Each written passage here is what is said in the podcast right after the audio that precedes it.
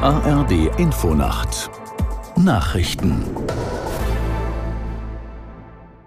Um 3 Uhr mit Olaf Knapp. Frankreichs Präsident Macron will morgen mit mehr als 220 Bürgermeistern über die Krawalle beraten, die seit Tagen viele Städte erschüttern.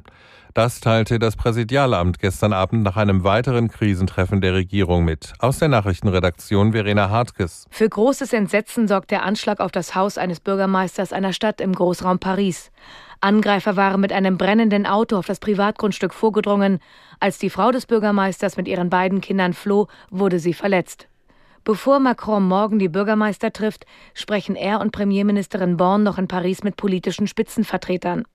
Macron wolle mit einer längerfristigen Arbeit beginnen, um die Gründe, die zu diesen Ereignissen geführt haben, gründlich zu verstehen, heißt es aus dem Präsidialamt.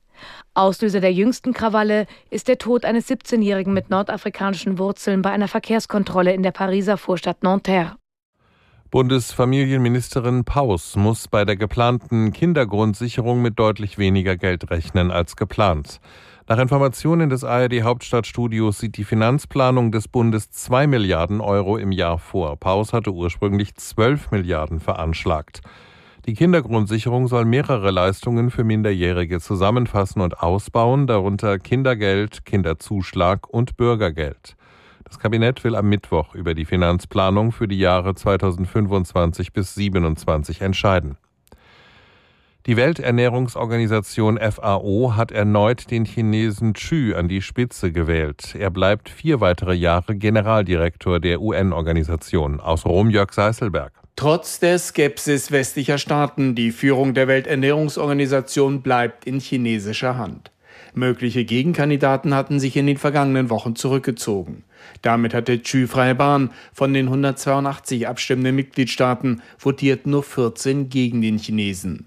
In einer in der vergangenen Woche veröffentlichten Recherche der ARD hat es Hinweise gegeben, dass China seine Führungsposition in der FAO nutzt, um geostrategische Interessen durchzusetzen.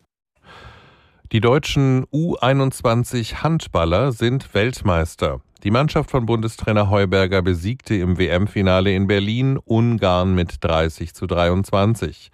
Es ist nach 2009 und 2011 der dritte WM-Titel für die deutschen U21 Handballer. Das Wetter in Deutschland. Nachts Stern, teils sternenklar, nur selten Schauer an den Alpen und an den Küsten, dichter bewölkt und hier auch öfter Regen, Tiefstwerte 17 bis 7 Grad. Am Tage dann wechselnd bewölkt. Im Norden Schauer, sonst länger trocken, Höchsttemperaturen 17 bis 27 Grad. Und am Dienstag dann ab und an Schauer oder Unwetter bei 18 bis 28 Grad. Das waren die Nachrichten.